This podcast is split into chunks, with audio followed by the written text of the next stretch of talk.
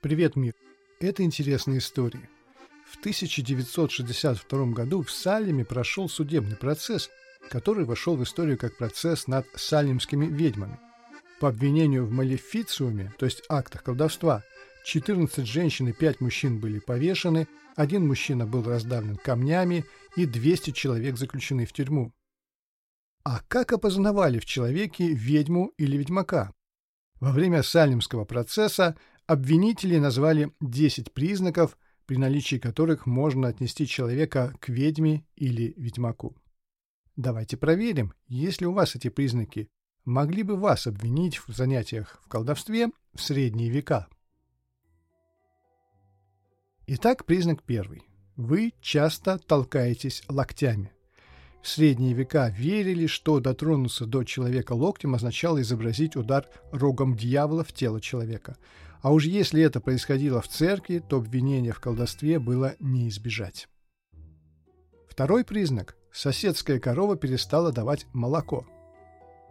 Если корова перестала давать молоко, то хозяин коровы искал причину прежде всего в колдовстве. Если ваша корова исправно продолжала давать молоко, то, скорее всего, вы отняли молоко у соседа.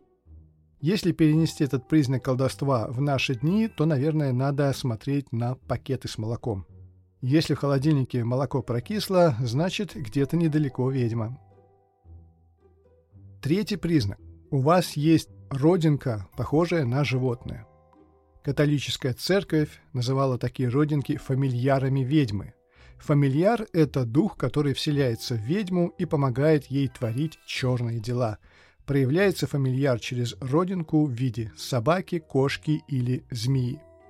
Если у вас имеется такая родинка, то в средние века вас бы сожгли на ведьмовском костре. Признак четвертый. Вы работаете по субботам. Честный христианин должен использовать субботу для богопочитания. В этот день нельзя работать, развлекаться, встречаться с друзьями и в целом проводить время праздно. Единственное, что можно делать – молиться. Кстати, среди пуритан в средние века были споры. Суббота – это одна седьмая недели или целый день. Те, кто выступал за одну седьмую, считали, что все дни должны быть отданы Богу, не только суббота. Поэтому достаточно в субботу помолиться в течение часа, и можно заниматься своими делами, как обычно. Однако в спорах победила точка зрения, что суббота – это день Господень. Признак пятый. Вы гуляете во время грома. Народная молва считала, что прогулки во время грома означают, что ведьма вышла набирать силу. Признак шестой. Молодые семьи в округе не могут зачать ребенка. Если молодая семья после свадьбы не может зачать ребенка, значит надо искать поблизости ведьму, которая забирает мужскую силу себе. Признак седьмой. В браке у вас нет детей. Отсутствие детей в браке во все времена считается странным, а уж в средние века жизнь без детей вызывала подозрения в колдовстве. Признак восьмой. У вас много седых волос, а вы еще не старый или не старая. Седые волосы у нестарого человека явно указывали, что перед тобой ведьма или ведьмак. Ну а как иначе? Признак девятый. У вас стройная фигура – Женщины с тонкой талией и небольшим весом в средние века вызывали подозрения. Это логично. Как большегрузая мадам будет летать на метле? Признак десятый.